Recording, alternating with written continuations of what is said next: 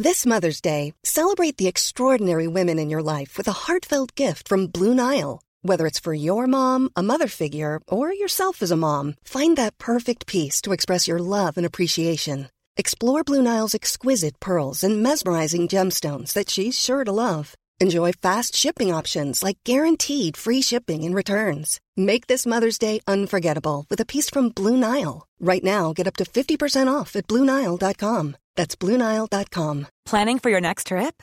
Elevate your travel style with Quince. Quince has all the jet setting essentials you'll want for your next getaway, like European linen, premium luggage options, buttery soft Italian leather bags, and so much more. And is all priced at 50 to 80% less than similar brands.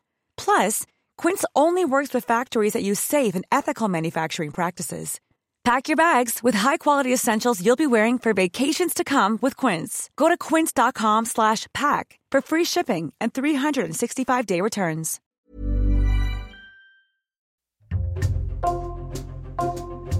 Bonjour, c'est Jules Lavie pour Code Source, le podcast d'actualité du Parisien. Jean Vanier était une figure médiatique de l'Église catholique en France. Il a voué sa vie aux personnes handicapées à travers son association L'Arche et pendant des décennies, il avait l'image d'un saint. Mais un peu moins d'un an après sa mort, en février 2020, son association a révélé qu'il était accusé d'abus sexuels par plusieurs femmes, tout comme son mentor, lui aussi cadre de l'Arche, le père Thomas Philippe. Une commission d'enquête indépendante a travaillé sur ces faits pendant deux ans. Elle a rendu son rapport de plus de 800 pages le 30 janvier. Code Source vous raconte cette affaire aujourd'hui avec Simon Gouru, journaliste de l'édition de l'Oise du Parisien. Il a signé une série de cinq articles sur ce sujet.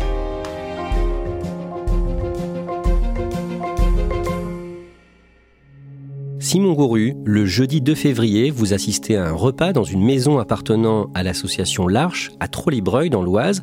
Décrivez-nous cette scène. C'est une grande table, il y a six personnes autour de la table, des éducateurs spécialisés, mais aussi des personnes en situation de handicap. Et tout le monde échange comme un repas classique, on parle de ce qu'on a fait le matin, de ce qu'on va faire l'après-midi, des prochaines vacances au ski. C'est une ambiance familiale, un cadre détendu, on sent que tout le monde est plutôt à l'aise autour de la table. Est-ce que vous pouvez nous décrire les lieux plus largement? Trollibreuil, c'est une petite ville, un peu plus de 2000 habitants, avec un aspect un petit peu ville-dortoir. C'est pas une ville où il y a beaucoup d'animation, où il se passe grand chose. Et c'est vraiment l'Arche qui constitue l'occupation principale dans le village, avec une dizaine de sites qui sont un petit peu disséminés sur l'ensemble de la ville. Concrètement, que font les, les membres de l'association et les personnes handicapées, les personnes qui ont des déficiences mentales, qui sont dans l'association à l'Arche? Ça dépend un peu de chaque communauté, mais en gros, c'est des adultes handicapés mentaux, en grande majorité, qui sont accueillis ou dans des foyers de vie, ou dans des ateliers de travail pour ceux qui ont la capacité de travailler. Pour ceux qui peuvent travailler, il y a des ateliers. Certains travaillent dans des espaces verts, d'autres sont apiculteurs. Il y a même des ateliers d'art comme de la céramique ou de la poterie. L'Arche est présente dans des dizaines de pays dans le monde. Oui, c'est un mouvement qui est né en France, où il y a encore aujourd'hui 36 communautés, mais qui s'est développé aujourd'hui dans une quarantaine de pays, principalement au Canada et en Inde.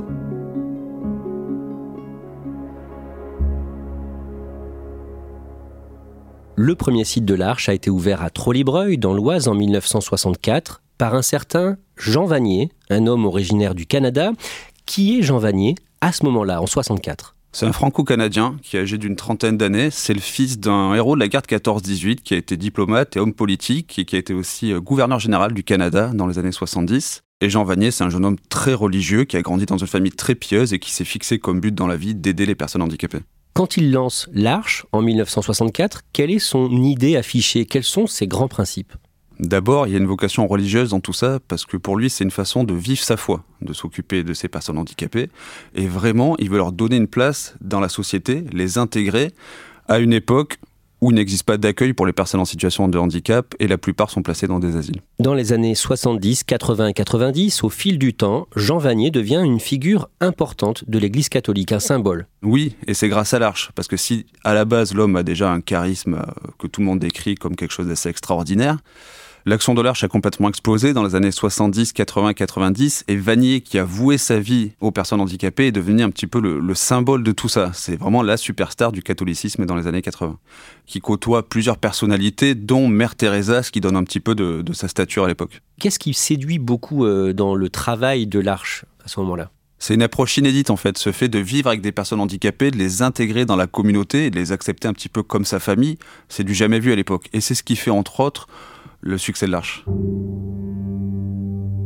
À partir de 2014, des femmes commencent à dénoncer des abus de la part de Jean Vanier et d'un autre cadre de l'association, le père Thomas Philippe. Oui, c'est d'abord le père Philippe qui est le mentor de Jean Vanier, qui est le premier accusé d'abus sexuels sur des personnes qui ne sont pas en situation de handicap, des hommes ou des femmes au sein de l'association de l'Arche. Quand les membres de l'Arche apprennent ces informations, ils tombent de haut. Ah, ils tombent même de très haut, oui. On peut citer notamment euh, une scène, c'est une réunion en janvier 2015, où les responsables de l'Arche vont annoncer qu'une enquête a été ouverte sur Thomas Philippe, c'est-à-dire que c'est le tout début des révélations on a une époque où les gens pensent qu'on va leur annoncer la béatification de Thomas Philippe. C'est dire si les gens tombent de haut. Ils sont complètement dans le déni. Il y a une scène quasiment d'hystérie collective qui est décrite par plusieurs témoins, où les victimes sont traitées de menteuses, de harceleuses, et où les gens refusent de croire euh, ce qu'on leur annonce. En avril 2019, l'Arche décide de lancer une enquête indépendante suite à un nouveau témoignage d'une femme dénonçant Jean Vanier. L'homme meurt le mois suivant, le 7 mai, à l'âge de 90 ans. Et l'Arche révèle elle-même au grand public l'affaire au mois de février 2020. Bonjour à tous, nous nous retrouvons pour un entretien exceptionnel avec le responsable international de l'Arche, Stéphane Posner. Bonjour Stéphane. Euh, la conclusion, c'est que des faits graves peuvent être reprochés à Jean Vanier. Oui, l'enquête a reçu les témoignages sincères, concordants, de six femmes qui euh, rapportent des relations sexuelles que Jean Vanier aurait initiées avec elles, généralement dans le cadre d'un accompagnement euh, spirituel. Des historiens mandatés par l'association travaillent pendant deux ans et leur rapport est publié le lundi 30 janvier 2023. Ce livre de plus de 800 pages donne une nouvelle vision, beaucoup plus sombre, de la création de l'association. Simon Gouru, avant l'Arche, il y a eu L'eau vive, fondée en 1945 à Soisy-sur-Seine en Essonne par le père Philippe que l'on a évoqué, un homme très laid mais charismatique. Oui, c'est un détail qui revient dans, beaucoup de témoignages d'un homme euh, qui ne prend pas soin de lui, euh, qui sent assez mauvais, euh, qui a des problèmes de vue, des problèmes d'audition, qui ne met son dentier que quand il parle en public parce que ça le gêne, enfin une image assez peu ragoûtante. Mais en 1945, c'est un dominicain respecté, un dominicain qui décide d'ouvrir un centre de spiritualité en Essonne. Cet homme, le père Philippe, prétend avoir eu une révélation en 1938 à Rome. Oui, il est alors euh, enseignant dans une université du Vatican et il aurait eu, selon lui, euh, il aurait vécu une expérience mystique en passant devant un tableau de la Vierge, une expérience mystique qui implique des organes sexuels, c'est en tout cas comme ça qu'il présente euh, dans ses écrits. On comprend pas trop vraiment ce qui s'est passé, mais c'est en tout cas la base de tout un délire mystico-sexuel qui va être développé pendant des décennies. Jean Vanier intègre cette communauté, l'eau vive, au mois de septembre 1950, quand il a 22 ans, et il est séduit par le père Philippe. Oui, on l'a dit, Vanier vient d'une famille très religieuse. Sa mère, Pauline, s'est d'ailleurs longtemps interrogée sur une éventuelle vocation religieuse. Et elle a été placée sous la direction spirituelle de Thomas Philippe en 49. De fait, quand Vanier rejoint Philippe à l'eau vive, c'est pas du tout un inconnu, mais déjà quelqu'un de très proche de sa mère. Dans sa communauté, l'eau vive à Soisy-sur-Seine, le père Philippe commet des abus sexuels sur plusieurs femmes en prétextant des actes religieux ou mystiques. Après sa révélation au Vatican en 1938, euh, le père Philippe a besoin de développer un petit peu la théorie, l'espèce de grâce mystique, comme il appelle, qu'il a vécu. Donc, il va fonder plein d'arguments qui vont le servir à mettre sous emprise ses victimes et à les convaincre du bien fondé de sa démarche, c'est-à-dire qu'il va les violer, mais ce n'est pas lui qui a des rapports avec eux, c'est Jésus qui, à travers son corps, s'exprime. Pour lui, ces grâces mystiques sont en fait ce qu'auraient vécu la Vierge Marie et son fils Jésus lors de leur passage sur Terre, c'est-à-dire des rapports sexuels. Deux femmes dénoncent les agissements du père Philippe en 1951 et cinq années plus tard, en 1956, l'homme est jugé par la justice de l'Église catholique, la justice canonique. Oui, tout à fait. Il est condamné euh, au terme d'une instruction qui a été assez longue mais il est interdit de tout ministère, donc on lui interdit le droit de confesser ou d'accompagner spirituellement des personnes, mais aussi le Vatican ordonne la fermeture de l'eau vive. Dès cette époque, la direction de l'Église catholique, le Vatican, est au courant d'actes particulièrement sordides du Père Philippe. Oui, il y a des détails euh, assez fous, notamment sa famille, dont la plupart sont religieux, son frère, le père Marie-Dominique, qui a commis les mêmes abus sexuels que lui, ou encore sa sœur, Mère Cécile, qui elle était un petit peu une rabatteuse pour le père Philippe, et qui a également eu des relations homosexuelles avec les victimes du père Philippe, mais aussi avec son propre frère. Et ça ne s'arrête pas là. Oui, en 1947, le père Philippe fera subir un avortement forcé à une de ses victimes, et ce fœtus, qui est de sexe féminin, est momifié et sanctifié. On décrit des scènes qui sont un peu floues, mais des scènes de vénération mystique autour de ce fœtus qui vont durer plusieurs années, parce que le cadavre de ce fœtus ne sera enterré qu'en 1952. Huit années après son procès canonique et sa condamnation, en 1964, le père Philippe rejoint Jean Vanier dans la communauté que le jeune franco-canadien vient de monter, dans l'Oise, à Trollibreuil. Oui, car malgré l'isolement dans lequel a été placé le père Philippe par le Vatican, il n'a jamais rompu le contact avec Vanier, qui est quand même décrit dans un rapport du Vatican 1956 comme le disciple le plus fanatique du père Philippe. Du coup, c'est presque naturellement que celui-ci le rejoint à Trollibreuil dès la création de l'Arche.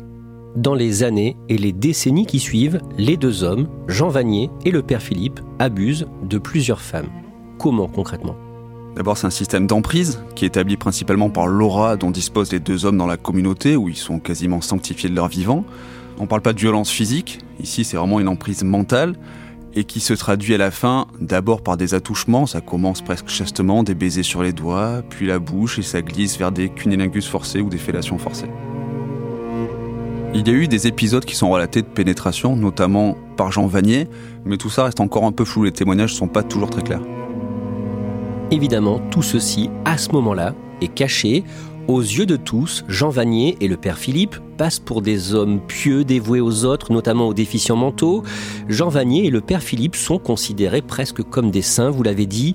Le vendredi 13 janvier 1984, Jean Vanier et le père Philippe sont reçus au Vatican. Oui, il y a une photo où on peut voir Jean Vanier, le père Thomas Philippe et le frère de ce dernier, Marie-Dominique Philippe, en train de discuter avec Jean-Paul II, qui était un grand admirateur de l'Arche. Il remettra d'ailleurs un prix à Vanier en 97 pour le récompenser de ce qu'il a fait avec l'Arche. Là, la condamnation canonique en 1956 du père Philippe, elle semble oubliée. Cette rencontre, elle représente vraiment le pouvoir de séduction, mais aussi de duplicité du père Philippe et de Vanier, qui, avec les années et le succès de l'Archédan, ont réussi à faire oublier ce qui s'était passé à l'eau vive et la condamnation du Vatican.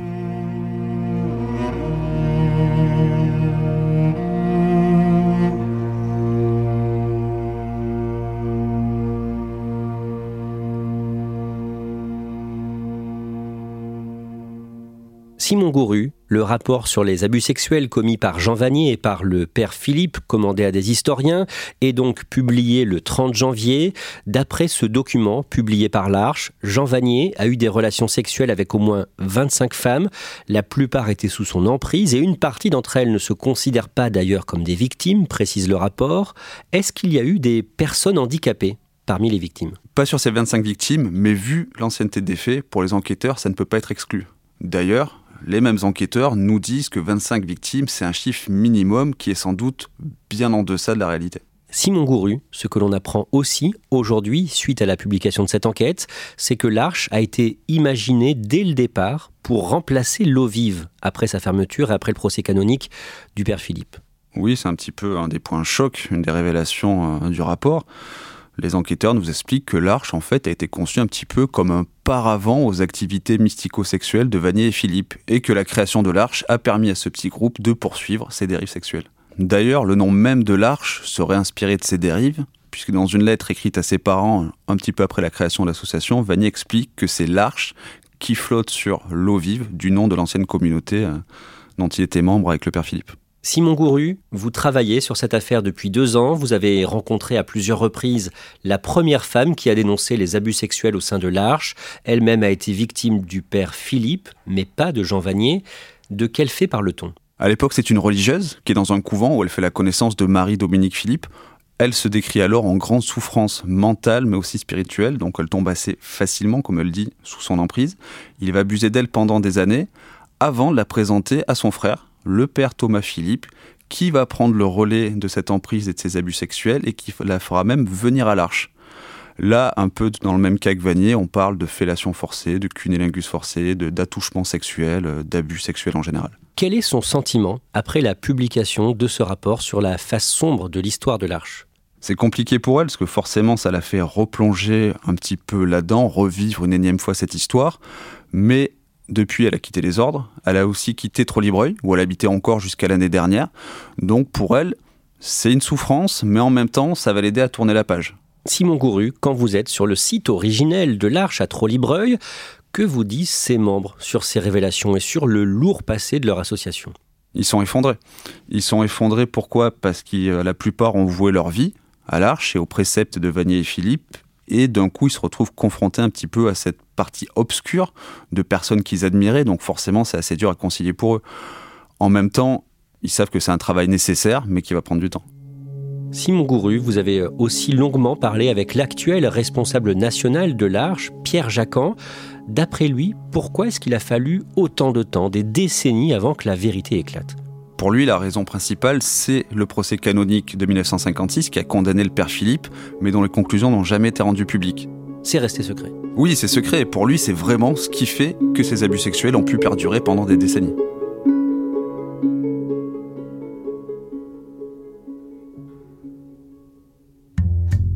Merci Simon Gouru. Je rappelle que vous avez signé une série de 5 articles sur ce sujet à lire sur leparisien.fr. Code Source est le podcast quotidien du Parisien. Si vous aimez Code Source, n'hésitez pas à le lire en laissant des petites étoiles ou un commentaire sur votre application audio préférée. Vous pouvez nous suivre sur Twitter, at Code Source, ou nous écrire directement code source at leparisien.fr. Cet épisode a été produit par Thibault Lambert, réalisation Julien Moncouquiole. Le Parisien vous propose un deuxième podcast depuis décembre, Crime Story, podcast hebdomadaire de faits divers. Chaque samedi, Claudia Prolongeau vous raconte une grande affaire criminelle avec l'expertise de Damien Delsoni, le chef du service police-justice du Parisien. Crime Story est disponible sur toutes les plateformes audio.